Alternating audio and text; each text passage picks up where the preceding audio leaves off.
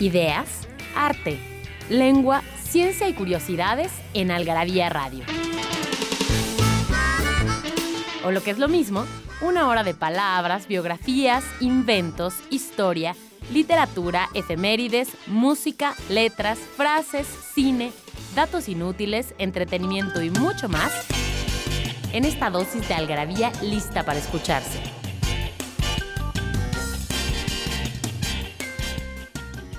Algarabía Radio. Primero, el principio. Inquipit.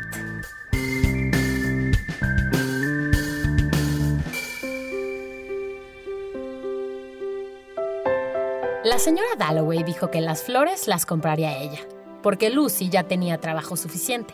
Venían los operarios de Rompelmeyer y además, pensó Clarissa Dalloway, la mañana tenía la misma transparencia que si estuviera destinada a unos niños en la playa.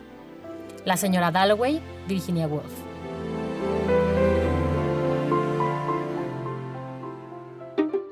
Hola, muy buenas noches, bienvenidos al Algarabía Radio. Mi nombre es Mónica Alfaro y el día de hoy eh, tenemos un tema muy interesante. Me acompaña en la cabina Vanessa Mena. Hola, Vane, ¿cómo estás? Hola a todos. Eh, y vamos a tener un tema muy interesante, así que vamos a entrar de lleno en un momento más con él.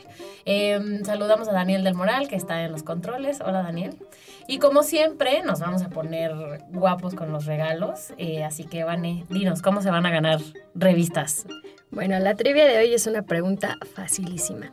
¿Quién es considerado el padre del psicoanálisis? Las 30 primeras personas que nos manden nombre completo y respuesta correcta a participa.algarabía se llevan un paquete de tres revistas de colección.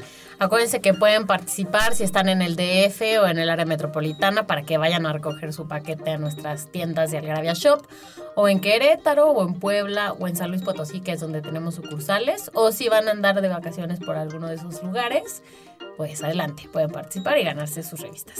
Y efectivamente, la pregunta del día tiene que ver con el tema que vamos a tratar hoy, que es mitos del diván.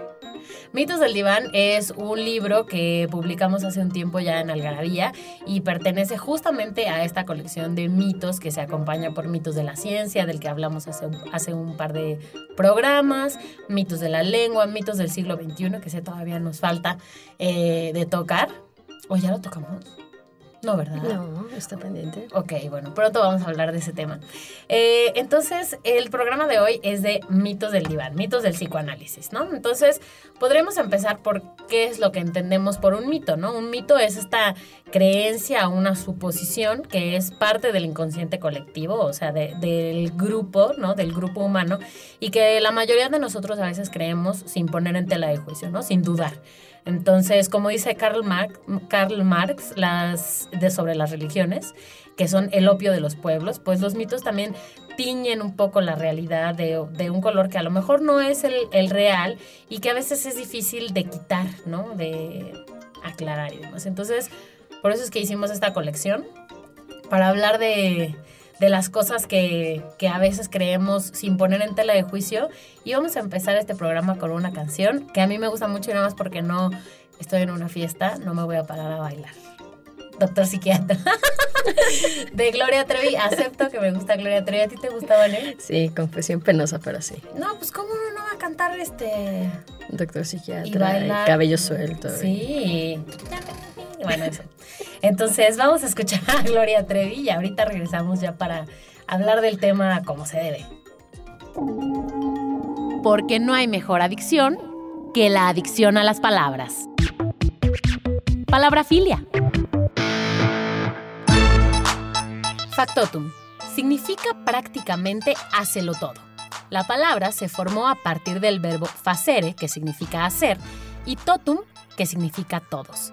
Se le llama así a una persona que hace todas las cosas en un sitio, como el tendero que atiende, carga, cobra, cuenta y hasta barre. A la que hace las cosas de alguien más, como el asistente del jefe que toma sus llamadas, firma sus papeles y casi hasta le hace el súper, la que ve todo lo relacionado con un menester determinado, pero también la que se inmiscuye en asuntos ajenos, es decir, en todo lo que no le importa. Que ya es tiempo de ir con el psiquiatra. Lo dijeron en mi casa y me trajeron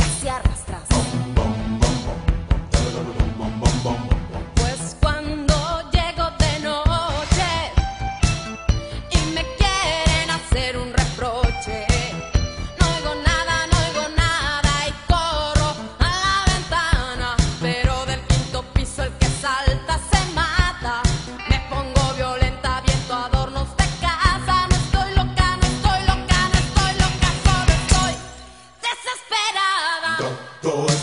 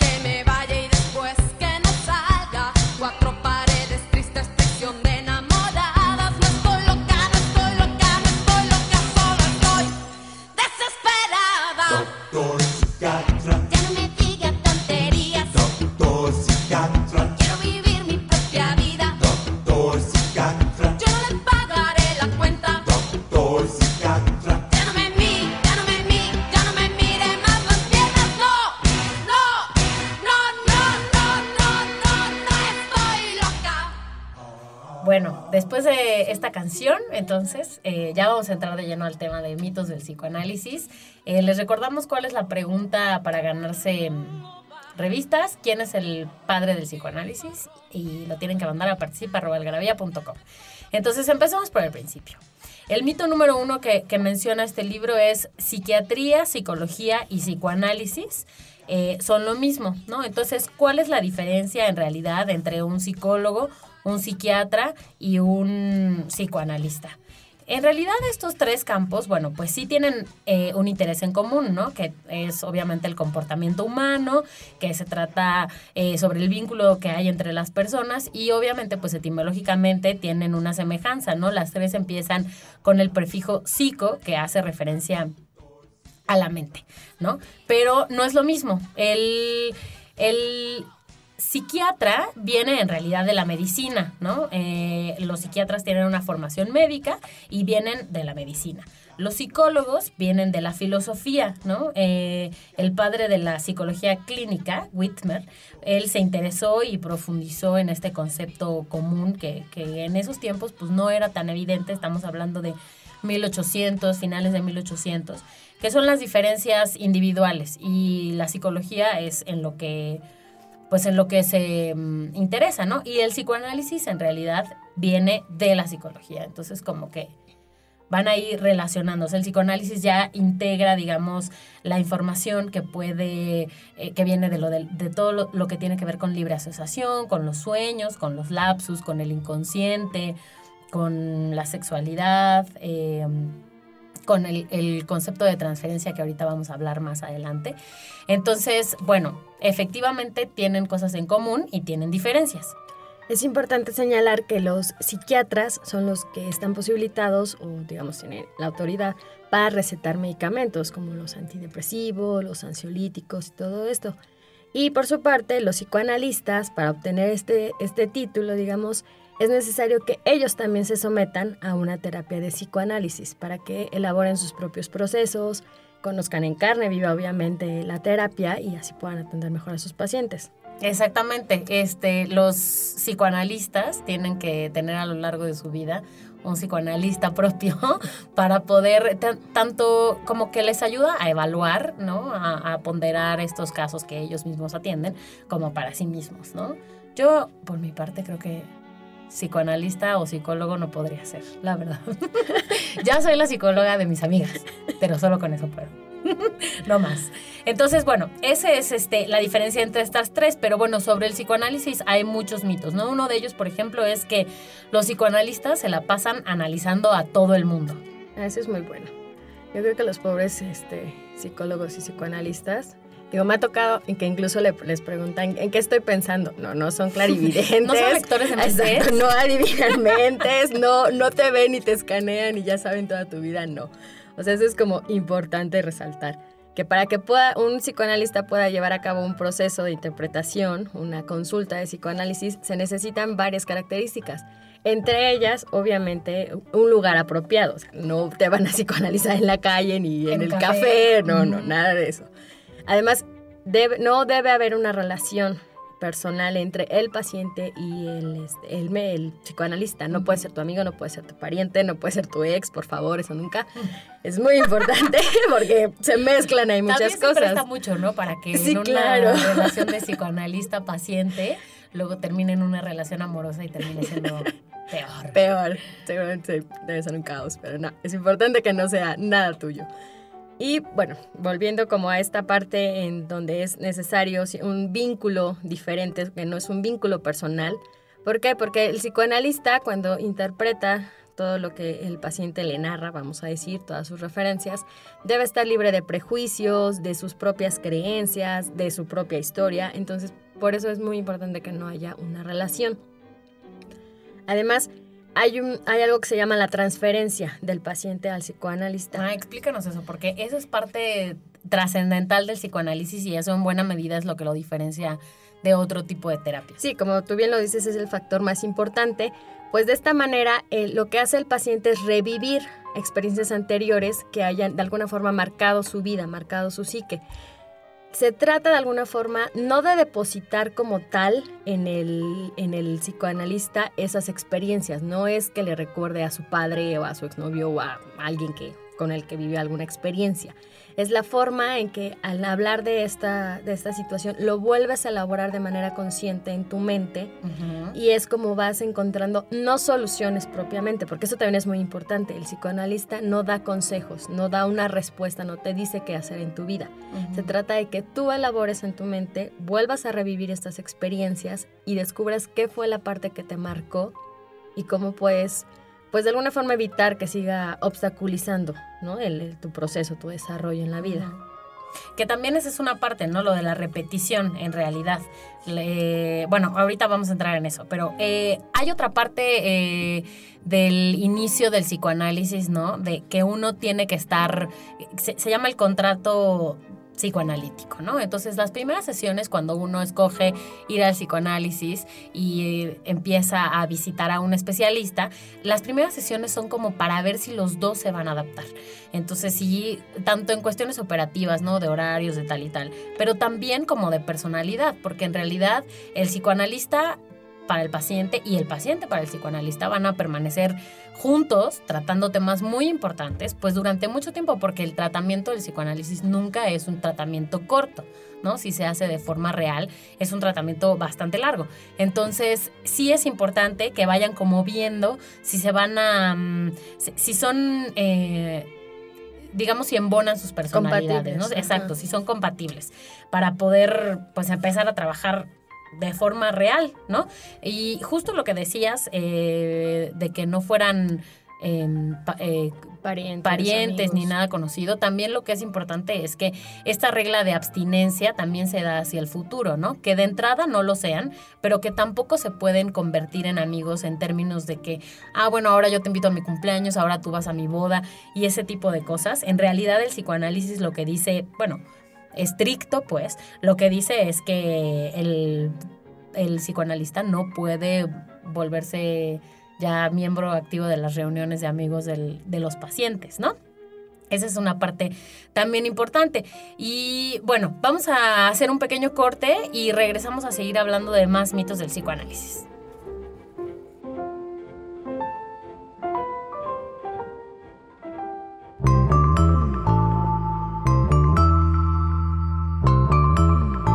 Libros que hablan de lo que todos hablan,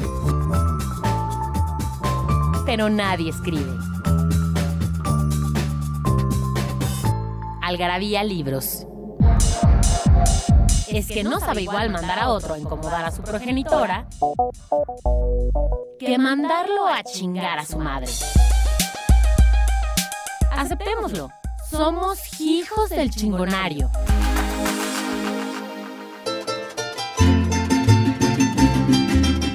De la chingada. Sinónimo y eufemismo de hijo de la chingada, del que hacemos uso cuando nos referimos a nuestro declarado enemigo, a nuestro rival de amores o a ese personaje que hace chingaderas tan grandes que no existe otro apelativo que lo describa más que hijo de la chingada. Buenas noches, ya estamos aquí aquí está la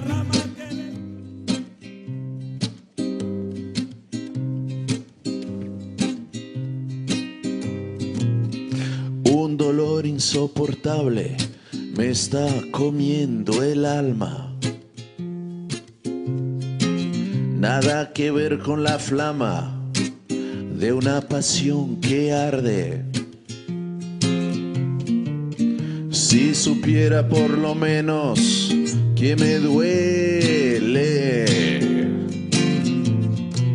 Los años me son infieles y el sufrimiento atroz. Una sensación feroz como una muerte eterna. Me han cortado las dos piernas, se ha muerto Dios. Y estoy mal, infinitamente mal. ¿Y por qué? Es un misterio fatal. Nada que hacer no encuentro. ¿Dónde ni cuándo y qué? Mejor sentarme y esperar que vuelva lo que fue. Eh, qué bueno que siguen con nosotros, están escuchando Algarabía Radio. Yo soy Mónica Alfaro y estaba Vanessa Mena aquí conmigo hablando de mitos del psicoanálisis.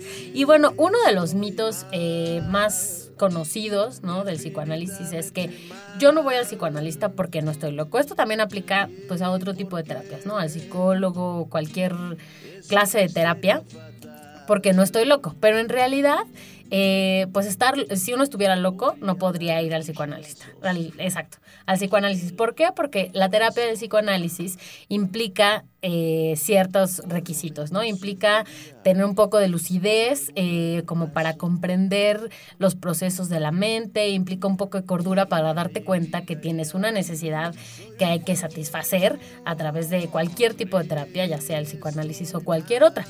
Bueno, en términos, digamos, estrictos, además, loco, pues es aquella persona inadaptada que a lo mejor distorsiona la realidad, que a lo mejor es una amenaza para sí misma o para la sociedad o para las personas que lo rodean o algo así, ¿no? Pero en realidad, este, pues no es que esté loco. De hecho, si alguien está loco, pues la terapia que le corresponde no es el psicoanálisis, ¿no?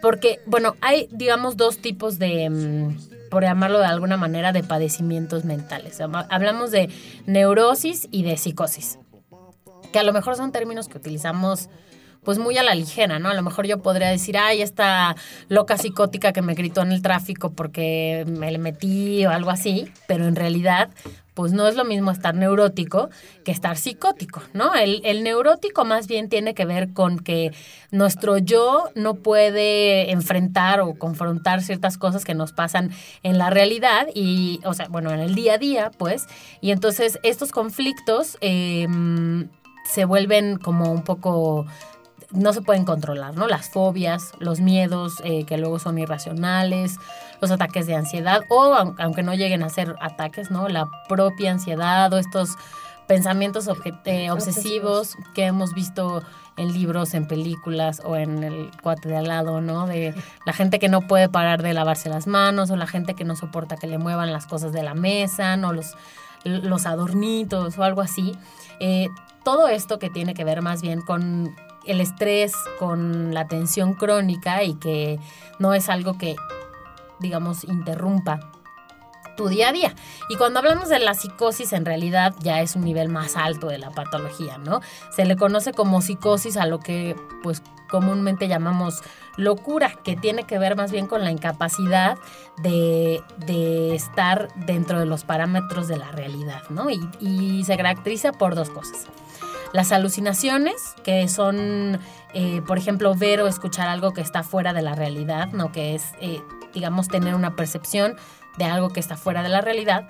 O los delirios, que en realidad ya son ideas o creencias. eh, producto de una fantasía, ¿no? Por ejemplo, pensar que alguien tiene poderes sobrenaturales. O sea, la diferencia es que la alucinación es algo que tú Creas en tu mente. creas en tu mente de momento, ¿no? Veo algo, escucho algo, eso es una alucinación. Y ya el delirio es a lo mejor alguna creencia mucho más construida, ¿no? Más compleja. Más por constante. exacto. Sí, en el de caso de la neurosis son mecanismos y comportamientos que desarrollamos ante la realidad, digamos, para sortearla. La realidad, la realidad o lo que nos rodea tiene algo que nos lastima, que nos altera y nosotros entonces desarrollamos mecanismos como las fobias, que son miedos irracionales, como los, las obsesiones, para que esta realidad no nos afecte y en teoría podamos seguir como funcionando en la vida. En el caso de la psicosis, esa realidad ya se vuelve mucho más amenazante, mucho más estresante, nos lastima mucho más y entonces completamente nos evadimos de ella, como decías, con alucinaciones o con delirios. Es una, un afán de salirte completamente de la realidad. Por eso, una persona que está, como comúnmente decimos, loca, no puede someterse a un proceso de psicoanálisis. Claro. Necesitas tener cierta cordura, cierta fortaleza en ti para someterte a este proceso. ¿Por qué? Porque vas a traer, vas a revivir de nuevo procesos o a este, hechos de tu vida que seguramente te marcaron, que te hicieron sufrir, que te alteraron, que te causaron ansiedad.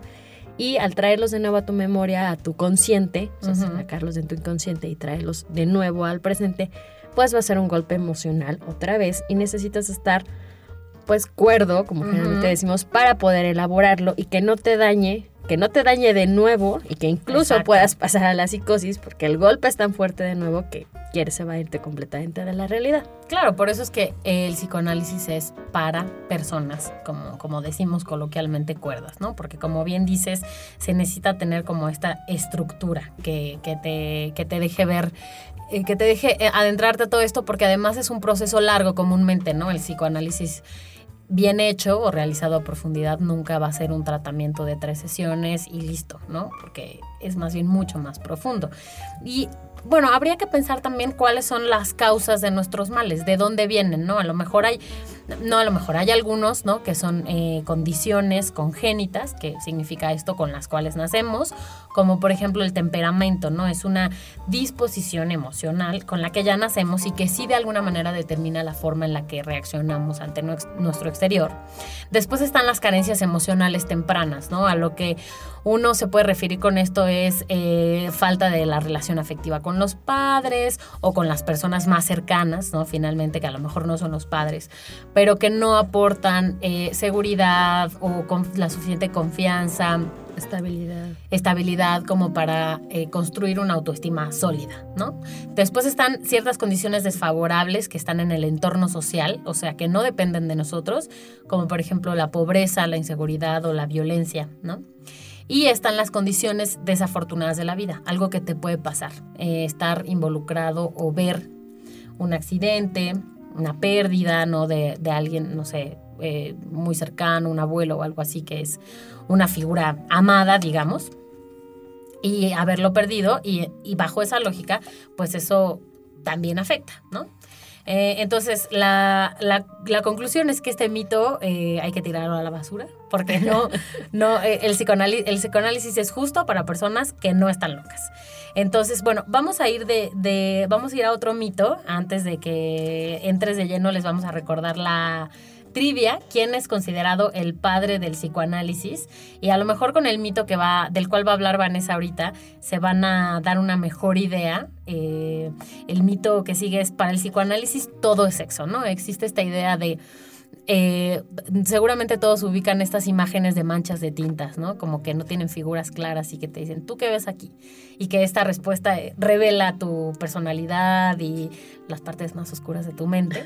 Y justamente eh, en este libro de mitos del psicoanálisis, la viñeta que abre el capítulo de que para el psicoanálisis todo es sexo, es un psicoanalista y su paciente mostrándole justamente una de estas figuras en donde el paciente le dice, doctor, no puedo parar de pensar en sexo. Y él le dice, bien, veamos qué ve en esta figura. Cosas de sexo. Y en esta otra, cosas de sexo. Me parece que usted está obsesionado con el sexo. Y entonces el paciente le contesta, yo, usted es el que me muestra todo el tiempo esos dibujos pornográficos, ¿no? Entonces no sabemos quién está más obsesionado con el sexo, si los pacientes O las personas que tienen esta creencia. o los... sí, exacto, o las personas que tienen esta creencia más bien. Se me hace que ellos son los que están obsesionados con el sexo. Bueno, vamos a empezar a hablar de este mito de regreso del corte. Entonces no olviden eh, mandarnos la respuesta a participa arroba algarabía, sobre todo si están en el DF, en el área metropolitana, Querétaro, Puebla, San Luis Potosí, porque van a tener que ir a recoger su premio a una de nuestras Sucursales. sucursales de Algarabía. ciudad. Entonces, no se vayan y ahorita regresamos. En Algarabía Radio queremos saber lo que piensas. Encuéntranos en Twitter como arroba algarabía y en Facebook e Instagram como revista algarabía. ¿No sabes dónde ¿No es acierto algarabia adicción? algarabia ¿Sabes dónde es acierto algarabia adicción? En Algarabía Shop conviven todas nuestras publicaciones, objetos y mini almanaques. De los creadores de Algarabía y El Chingonario, Algarabía Shop. Palabras para llevar. www.algarabíashop.com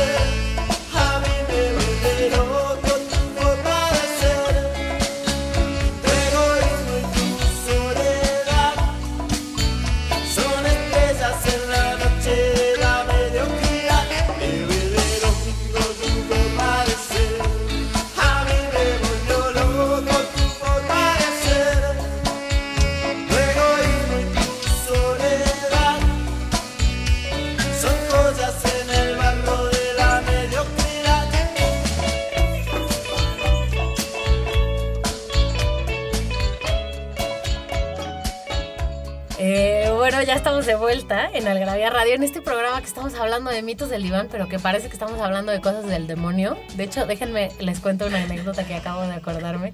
Pero ustedes no están para saberlo ni yo para contárselo, pero hemos tenido algunos problemas técnicos en este programa.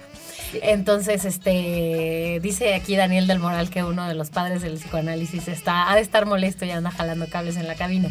Pero de hecho, cuando hicimos la algarabía del diablo, eh, que, tiene, eh, que, que tiene el artículo principal sobre el diablo y que tiene un diablo en la portada y demás, esa algarabía estuvo maldita. Porque efectivamente hubo un par de eventos súper desafortunados en la imprenta, los archivos se perdieron antes, se borraron, fue un desastre. Así que de hecho pensamos que sí, el diablo fue a jalarle las patas a el que era en esa época director editorial, que me parece que era Francisco Mase, este, por andar escribiendo sobre él. Pero ahorita qué, ¿quién está molesto? Por amor de Dios. Bueno, no importa. El padre del psicoanálisis nos va a venir a jalar los pies en la noche. Dios. Bueno, ok. Este, estábamos escuchando esta canción eh, de los auténticos decadentes. Loco, eh, ay, que a mí me gusta mucho. Bueno, es una canción de 1989 y venía muy al caso para este, para este programa. Entonces vamos a entrar con este mito que es, para el psicoanálisis todo es sexo. Eso es lo que también se dice, ¿no? Medio falso, medio verdad. A ver, A ¿cómo ver, está ¿por eso? qué? Porque Freud no, no asociaba todo con sexo, sino con sexualidad, que no es lo mismo. De hecho, el sexo sería parte de la sexualidad, Que no es lo mismo, pero se parece. que no es lo mismo, pero se parece. Exacto, viene junto con pegado. Exacto. A ver cómo es eso. El sexo nos remite al, al coito, a las relaciones sexuales, como una función biológica. Ujú. Y sexualidad abarca mucho más, son más funciones dentro del organismo y no solo es la parte biológica, también hay una parte emo- emocional, una parte cognitiva. En el caso, en el caso del sexo, es, una, es parte del instinto. El instinto es esta, esta es necesidad biológica de perpetuar la especie, de tener descendencia. Y la sexualidad, que abarca mucho más, es una pulsión. Una pulsión es una búsqueda del placer, que no necesariamente se obtiene a través de, de las relaciones sexuales. Un placer que abarca muchas más partes del cuerpo, muchas más partes erógenas e incluso también la cuestión emocional, placer como una satisfacción, como ob- obtener un éxito, como alcanzar una meta. Entonces Freud dice Pero que- cuando se relaciona con el sexo es cuando obtiene este, no, este, esta connotación de líbido, ¿no? Sí, exactamente. Freud dice que la mayoría de nuestras perturbaciones mentales, o nuestros problemas ya de adultos, tienen que ver con los, los problemas de la sexualidad cuando somos niños. Sexualidad, no sexo. ¿Por qué? Porque él lo divide en varias etapas, la etapa, la etapa oral, la etapa anal, la etapa anal, la etapa fálica. Entonces, él dice que cuando nos anclamos en una de estas etapas, solamente de forma emocional, o sea, solamente al nivel de la pulsión, que es la obtención de placer, ya no va a coincidir con la parte del instinto, que es la parte como biológica, y entonces no va a haber una concordancia. ¿Por qué? La sexualidad empieza en el momento en que nacemos. En el momento en que nacemos, eh, llegamos al mundo, todo es nuevo, y el primer contacto afectivo y aparte biológico que tenemos es con nuestra madre, cuando nos alimenta, cuando nos da el pecho, no solo nos está proporcionando leche para sobrevivir, sino también hay una, un afecto, un vínculo que es el primero que establecemos, que esta es la etapa oral. Cuando crecemos un poco y ya no, ya no nos alimenta, existe para el niño una frustración que es perder esta etapa oral, porque ese primer contacto y tan cercano que tuvo con la madre, pues ya tiene que transformarse en otro tipo de contacto, en otro tipo de emociones, en otro tipo de vínculo. Entonces viene lo que es la etapa anal. La etapa anal es cuando, anal es cuando los niños ya pueden controlar sus esfínteres y entonces tienen doble satisfacción. La primera es ese, ese control en su cuerpo, o sea, ese, ese, nuevo, ese nuevo descubrimiento que tienen, porque ya no están atenidos nada más a lo que los demás, los cuidados que los demás les den, sino que ya ellos Esto tienen... depende de ellos, ¿no? Exacto, esto ya depende meramente de ellos, ellos deciden cuándo ir al baño o no, y además obtienen un- un- una satisfacción a nivel pulsión. ¿Por qué? Porque entonces los padres ya les aplauden, ya les celebran el hecho de que puedan controlar sus esfínteres. Y cuando lo- no lo hace, los regañan. Exactamente, ya no solo es la parte biológica, sino ya hay una parte emocional, una parte con el entorno en donde obtienes el placer de ser aceptado y de ser aplaudido, celebrado por poder controlar los esfínteres y por- tú decides, digamos, cuándo ir, ir al baño. Después viene la, fa- la etapa fálica o la etapa edípica por el famoso complejo de Edipo, que yo creo que es una de las teorías de Freud más conocidas como a nivel general. En esta etapa, el niño ya crece un poco más y entonces descubre que tiene genitales y que no son iguales, que no es igual en niño o niña, hombre mujer. Entonces empieza a ver ahí, obviamente todavía tiene una relación muy apegada, digamos, vamos a hablar ahorita niño-madre, tiene una relación muy apegada con su mamá y entonces empieza a percibir a su papá un poco como una competencia, como una amenaza. ¿Por qué? Porque se da cuenta que él sí tiene un miembro, que tiene un pene, pero su madre no. Eso significa que existe la posibilidad de que lo pierda o de que se lo quiten. Ujú. Las personas más cercanas a él, que sería la figura paterna, el padre generalmente, pero bueno, una figura paterna, quizá fue él.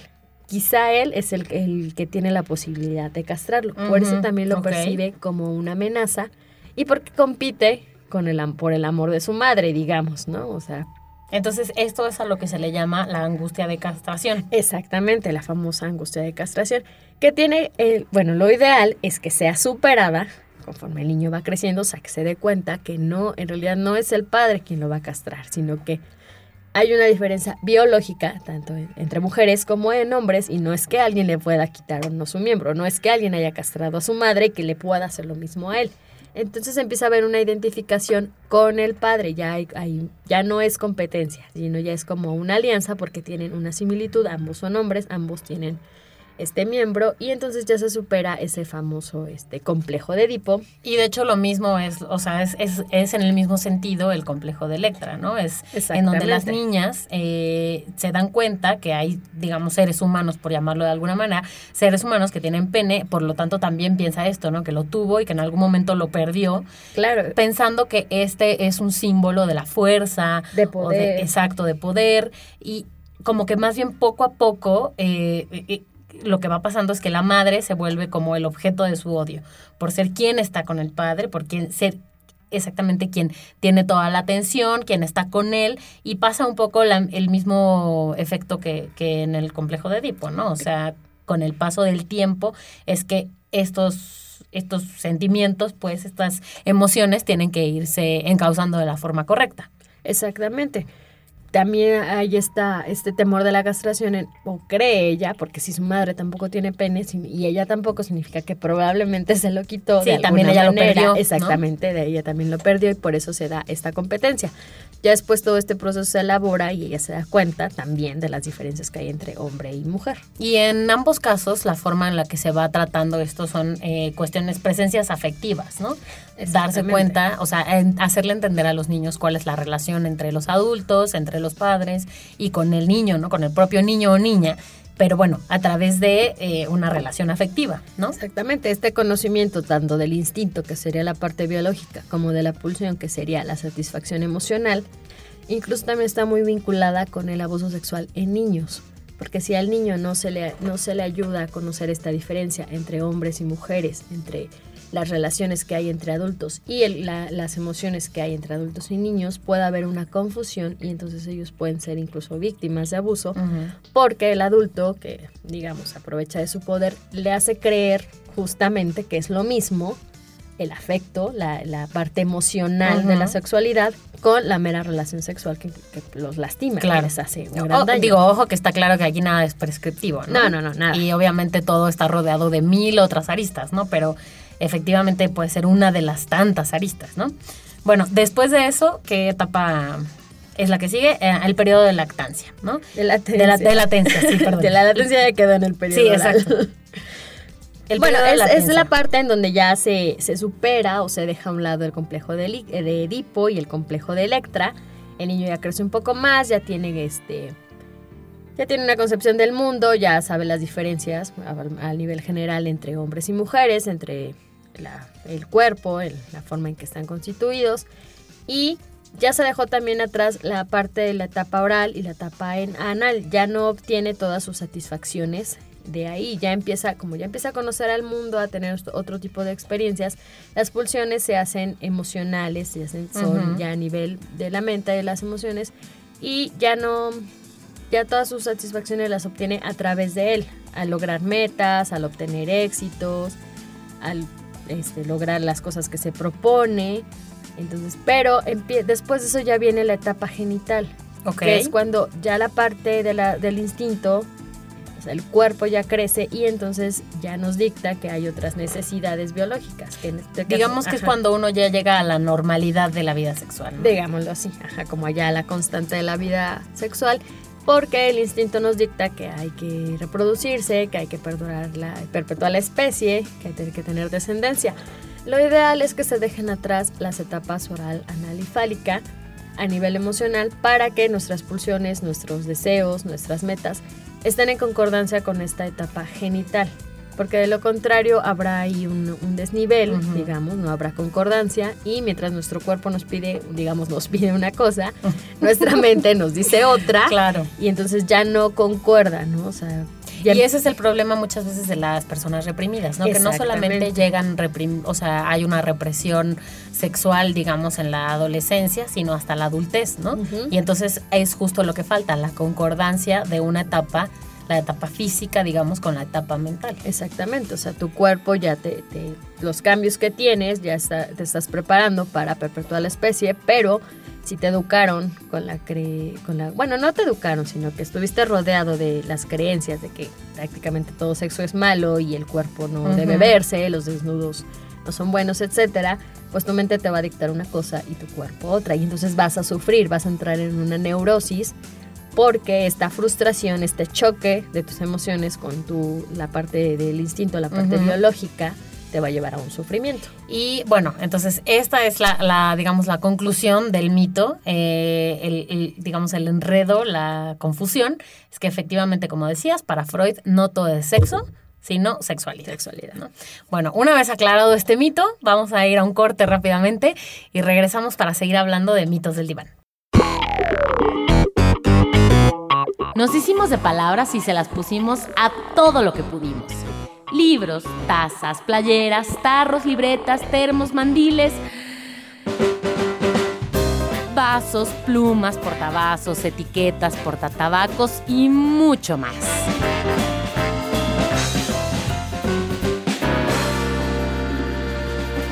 Objetos irresistibles en algarabíashop.com. Come here, baby.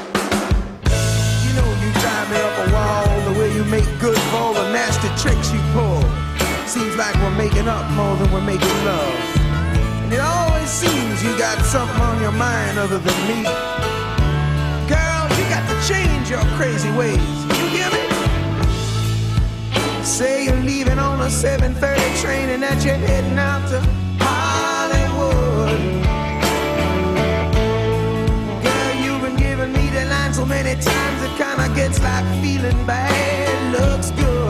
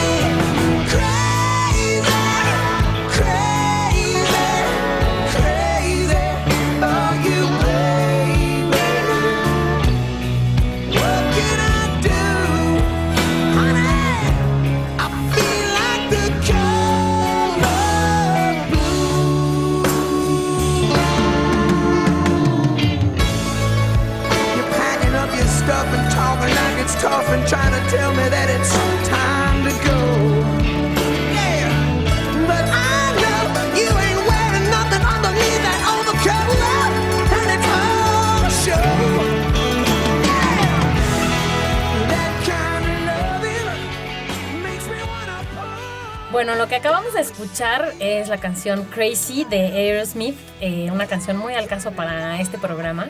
Que decidimos meter ahorita porque si Carlos Bautista estuviera hablando de este tema ya lo hubiera destrozado, nos hubiera criticado por sabernos tachado de no, sí. locas por poner. Nadie dijo que, que si es bueno o no.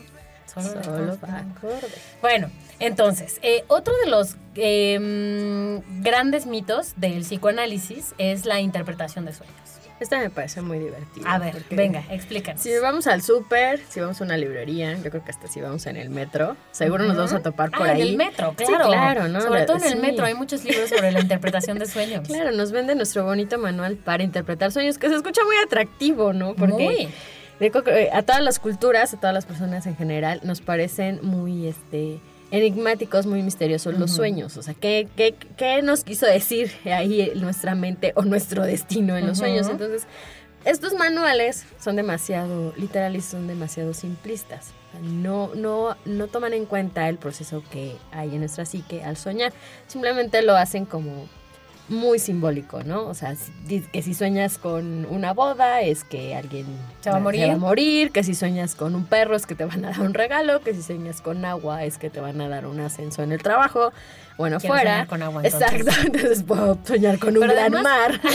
Hay una diferencia entre poder interpretarlos, independientemente de lo que esto signifique, y que sean premonitorios. Exactamente. También hay una diferencia ahí. Sí, pero no es que nuestros sueños nos estén vaticinando el, el futuro y lo que nos va a pasar. Bueno, fuera, insisto. Pero no, no va tanto por ahí. Porque aparte, eh, depende mucho de tu personalidad, de tu profesión. O sea, en muchos de estos manuales dicen que soñar con una serpiente significa que un enemigo te va a causar un daño. Claro, y lo que decíamos, ¿no? Si eres un veterinario, pues no soñar con una serpiente no, No significa es eso, ¿no? Porque malo. tiene una connotación muy distinta para ti. Exacto. O si ese día a lo mejor viste la película de Anaconda, pues Es porque lo tienes muy porque lo presente, tienes ¿no? muy presente. No necesariamente significa que sea un enemigo. Además, una serpiente en general es un, es un animal que nos, nos hace pensar en peligro, en Ujú. estar alerta. Entonces, es demasiado literal decir, demasiado puntual y demasiado simplista, que si sueñas con una serpiente, por ejemplo, es porque vas a Claro. va, es un enemigo, te va a hacer daño. Va mucho más allá. ¿Por qué? Porque Freud decía que los sueños son un reflejo de nuestras necesidades, de nuestras carencias, muchas veces de nuestros deseos, que los estamos haciendo, trayendo del inconsciente hacia nuestra mente a través de justamente esos sueños. Son deseos, son frustraciones que aún no expresamos, no los tenemos tan, tan presentes en la mente y lo hacemos a través de los sueños. Por eso, todos los rostros que soñamos son de personas que en algún momento de nuestra vida hemos visto, sean cercanas o no. O sea, no tengo- estamos imaginando la cara de alguien con los ojos de Daniel del Moral, pero con la nariz de Vanessa, pero con mi No. boca. No. no los dibujamos en nuestra mente. Son rostros que ya hemos visto en algún momento de nuestra vida. A lo mejor no los tenemos tan presentes. Digamos, no les ponemos tanta atención en el día a día o en el momento en que nos los encontramos, pero sí se quedaron grabados en nuestra memoria, porque además seguramente les dimos algún tipo de significado. Los asociamos con alguna situación, con algún miedo, con alguna algún hecho que nos causó ansiedad, alguna situación que nos puso nerviosos, entonces esos rostros se quedan guardados en nuestro inconsciente y en el sueño cuando volvemos a tener esas emociones, ese miedo, esa ansiedad, es cuando esos rostros vienen. Como un símbolo. mente. Exactamente, como un símbolo. Igual, las personas o los objetos con los que soñamos no necesariamente tiene que ser esa persona, sino que algo de nuestra personalidad, algún miedo, alguna frustración que en ese momento lo tengamos, lo vamos a depositar en esa figura. O sea, no es que fulani, si soñé que fulanito me da una cachetada, no es que eso va a pasar, no es Ni que es que esté fulani- enojado no. contigo Exacto, ni que me esté de forma declarando la guerra. o- escondida. Exactamente. Bueno, porque justamente cuántas veces no pasa, ¿no? Que le dices a alguien, oye, soñé contigo, pero tenías la cara de fulano, ¿no? Exacto. Pero yo sabía que eras tú, porque por el que- contexto ajá, del por el sueño, contexto por lo que estaba sueño. pasando. Exactamente. te- o eras tú, pero tenías la cara de no sé quién, o era no sé quién, pero sabía que eras tú, o sea, como sea, ¿no? O eras tú revés. de niña. O sea, sabía Ajá. que eras tú Era una adulto, niña pero y- era una niña exacto. y sabía que eras tú. Exactamente, porque son las personas y los objetos que soñamos, las situaciones, son reflejo de las de los mecanismos, de los, lo que estamos elaborando en, nuestro men- en nuestra mente y lo queremos hacer consciente. Que pueden ser deseos, frustraciones, enojos, miedos. Entonces, Freud por eso decía que no es que se interprete con un manual los sueños. De hecho, no se interpretan como tal los sueños, sino dentro del contexto de, sobre todo si estamos en una terapia de psicoanálisis, todo el contexto, todo, todo lo que en ese momento estemos refiriéndole a nuestra psicoanali- nuestro psicoanalista, los acontecimientos de nuestro pasado o nuestro presente que estemos trayendo al, al consciente, se van a ver reflejados en esos sueños, o sea, están relacionados unos con otros, no, se, no los pueden interpretar, digamos, de forma aislada. No es que quieran descifrar el- los psicoanalistas cada elemento, que si el perro, que si la manzana, que si la lluvia, no, sino todos esos, qué relación tienen con lo que estoy viviendo. O sea, si hay una situación que me esté generando en mi vida mucha ansiedad y la estoy elaborando dentro de mi, mi proceso de psicoanálisis, seguramente se va a ver reflejado en mis sueños, ¿no? Voy a, voy a, a soñar situaciones en donde nuevamente siempre este, sienta esa ansiedad o con personas que me hayan generado ansiedad o el alivio de la ansiedad, porque justamente en mi proceso de psicoanálisis estoy tratando De aliviar. de aliviar esa ansiedad. Exacto. Un, justamente de lo que estás hablando, ¿no? De la interpretación simbólica. Un ejemplo de esto es la famosa historia de, de José el Soñador, ¿no? Que tenía esta capa que le ayudaba a, bueno, que eh, básicamente que él podía como interpretar los sueños. Y les voy a leer un fragmento que viene aquí en el libro. Dice, aconteció que pasados dos años tuvo el faraón un sueño. Le parecía que estaba junto al río y que del río subían siete vacas, hermosas a la vista y muy gordas, y pasían en el, en el prado y que tras ellas subían del río otras siete vacas de feo aspecto y enjutas de carne, o sea, muy flacas. Se pararon cerca de las vacas hermosas a la orilla del río y se las devoraron. Entonces Faraón envió y llamó a José y éste le respondió, ¿no? Porque él iba a interpretar el sueño que había tenido el Faraón. Y, y le dice, lo que Dios va a hacer lo ha mostrado a Faraón. He aquí que vienen siete años de gran abundancia eh, en toda la tierra de Egipto. Obviamente se refería a las siete vacas gordas.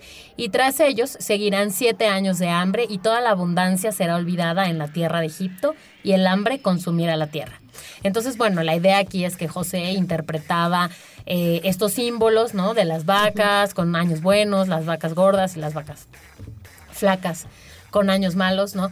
Bueno, aquí, eh, independientemente de, de esta historia bíblica o no, ¿no? Pero pues hace referencia a sí el contexto del faraón era esto y entonces lo que lo rodeaba es pues la, la- finalmente el interés por el pueblo egipto y demás y de ahí que saliera como ese interés, ¿no? O sea, esa interpretación más bien. Que en sí no sería tanto como la interpretación de un futuro, sino que seguramente Claro. el faraón lo que tenía era un temor Claro. a que sus tierras cayeran en desgracia, a que todo fuera pérdida y pobreza, y realmente esa sería como la interpretación del sueño a nivel del psicoanálisis. Exactamente. Bueno, ¿qué- ¿qué más de este, de este mito? de este mito que es tan popular, ¿no? Que todos creemos que podemos tal vez interpretar los sueños, pero no, no va por ahí, como decíamos. Realmente la- el desmentir este mito es eso, que los sueños no es que cada, cada elemento que soñamos signifique algo exacto en nuestra vida o que nos esté dando un aviso del futuro. Simplemente están relacionados con los procesos que estamos elaborando, con los miedos que queremos superar, con las ansiedades que queremos rebasar, con los deseos que queremos obtener, ¿no? Vol- vol- Volvíamos al tema de las pulsiones. Entonces, más que aterrarnos o darles un significado futurista a los sueños, hay más bien que preguntarnos y que, y que analizar qué nos están diciendo de nuestros procesos, ya sean del presente o del pasado, ¿no? Los miedos que tenemos, todas estas situaciones, y bueno, por eso precisamente no se pueden superar, este, interpretar con un manual de los que por ahí venden muchas veces. Claro, y porque justamente, como bien dice eh, el libro, la clave está en el que sueña, ¿no? Dependiendo de quién sueña qué, es que en realidad uno puede, pues no descifrar, pero sí de alguna manera interpretar, ¿no? Interpretar los sueños. Entonces, bueno, este fue el mito 13. Con un manual puedo interpretar los sueños. Eh, vamos a un corte rapidísimo y regresamos para hablar de un mito más. Nostalgia en pequeñas dosis. Algarabía para recordar.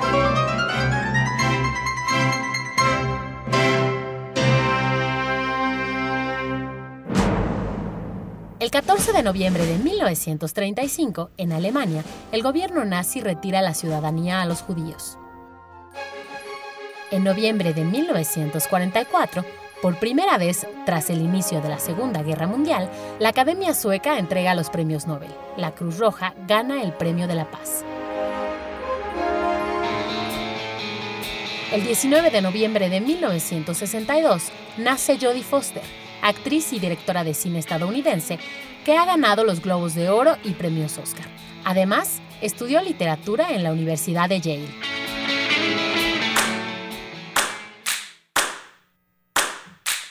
Bueno, ya estamos a punto de terminar este programa, Mitos del Diván, que hace obviamente pues referencia a algunas breves notas introductorias al psicoanálisis para entenderlo un poco mejor.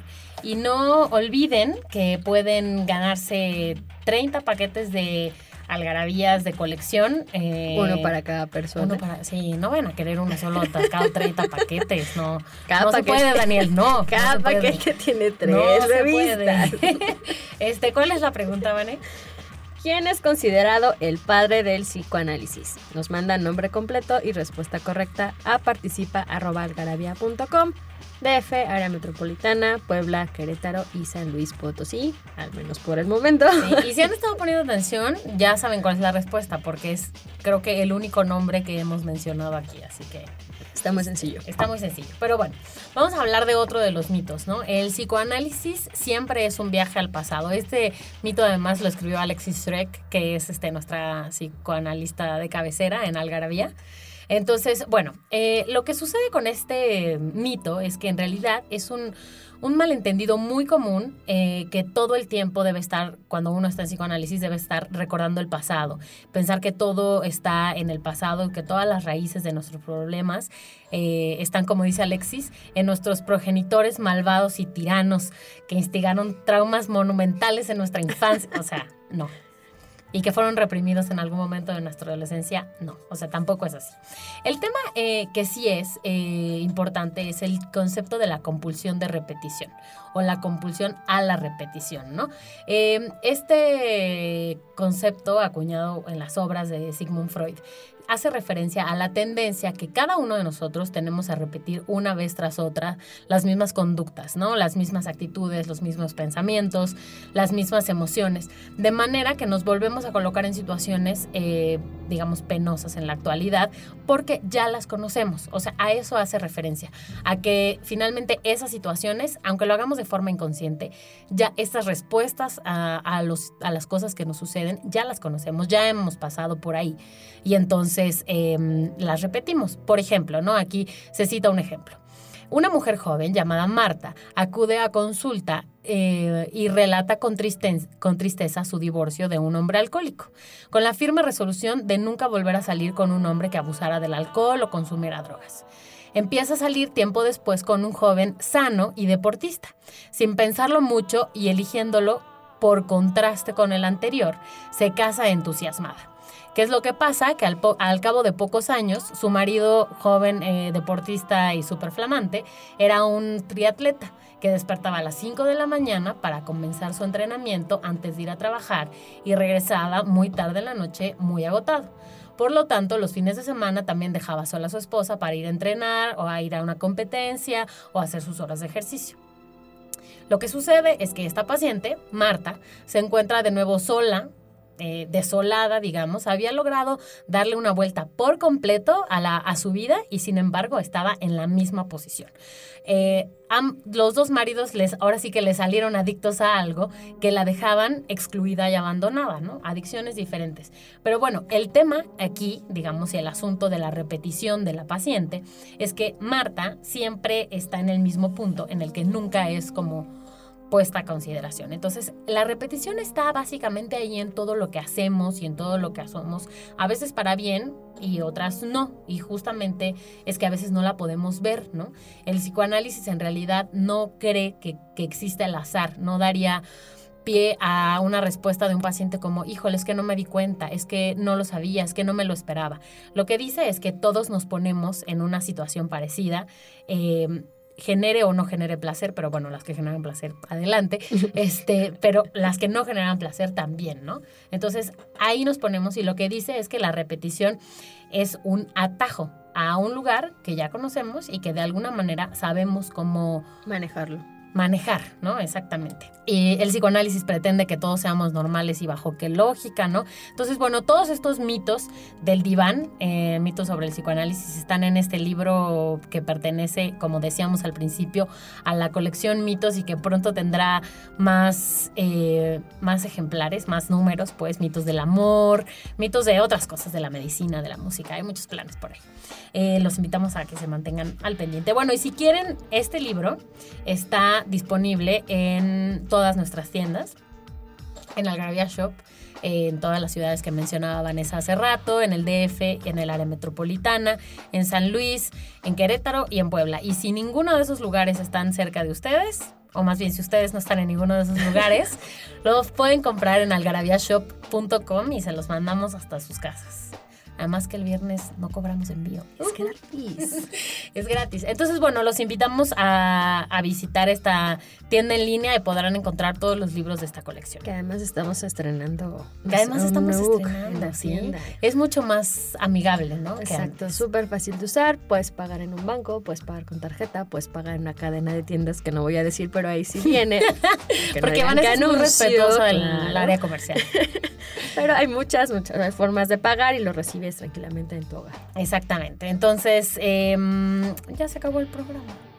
Ya Bueno. nos vamos. Ya nos vamos. Esto fue Algarabía Radio. Gracias, Vane, por estar acá. Gracias a ti. Gracias a Daniel del Moral eh, por este programa atropellado. Mi nombre es Mónica Alfaro y nos escuchamos el próximo martes. Eh, o bueno, si quieren escuchar el programa otro día, no olviden que se pueden eh, suscribir al podcast de iTunes y así poder escucharlo sin tener conexión, cuando quieran, cuando vayan en el tráfico o lo que sea. Bueno, nos escuchamos el próximo programa. Gracias. Bye.